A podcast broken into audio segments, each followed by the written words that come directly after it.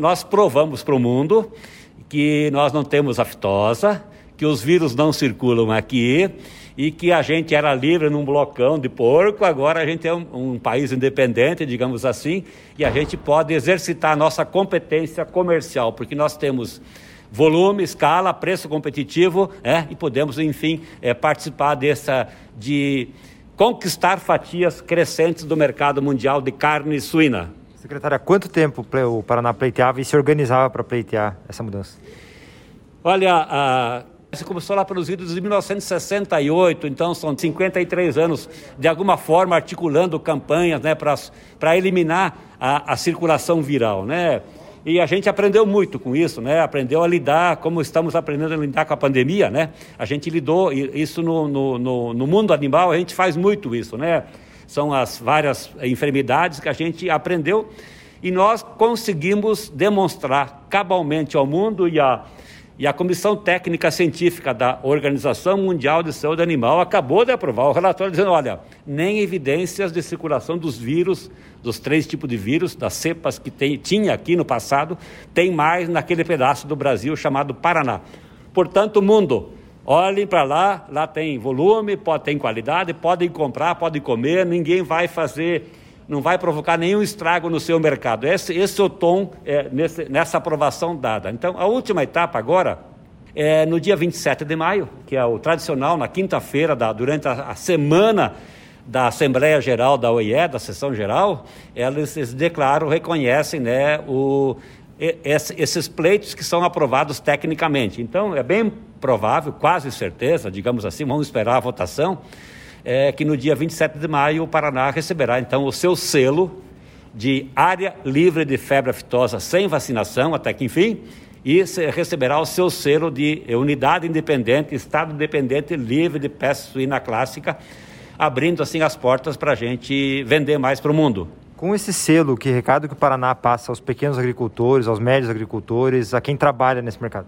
É, primeiro que reconhece o esforço, sim, valeu a pena toda a luta, todo o empenho, todo o sacrifício, né, toda, às vezes incompreensões né, da, do rumo que estávamos tomando, então valeu a pena. Agora é redobrar o esforço, né?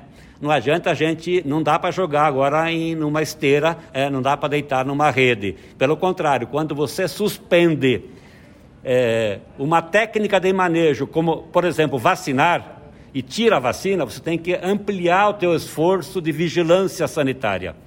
E é isso que nós temos que fazer. Em nome dos negócios, né? do teu negócio, você agricultor que tem lá 50 litros de leite por dia, você que produz um lote de frango a cada 40 e poucos dias, você que produz porco o tempo todo, você que produz peixe agora. Ah, mas peixe nada caftosa, mas o mundo olha torto quando tem um problema sanitário. E nós estamos limpando o Paraná dessas coisas.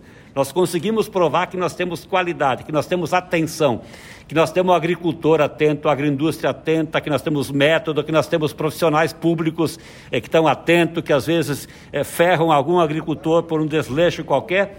É em nome do nosso negócio, daquilo que nós sabemos fazer de mais de mais pujante no Paraná, que é ser bom na produção de comida, né? E entre elas, liderar a produção de proteínas animais, como fazemos, como fechamos 2020 com quase 6 milhões de toneladas na soma de porco, frango, peixe e boi. Então nós temos nós temos densidade, nós temos importância.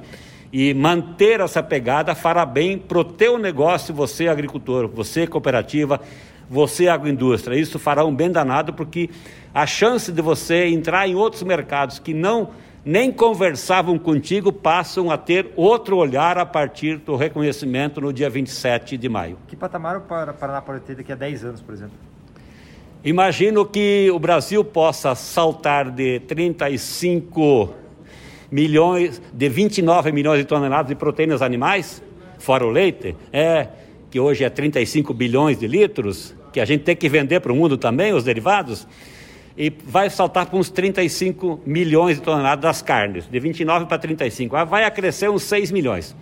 O Paraná sai de uns 6 milhões, pagando da conta, provavelmente para uns 7, 7,5 milhões de toneladas, ou quem sabe até mais, porque nós estamos crescendo bem ainda em frango e crescendo bem ainda em suínos e como vislumbrando a liderança na produção de suínos.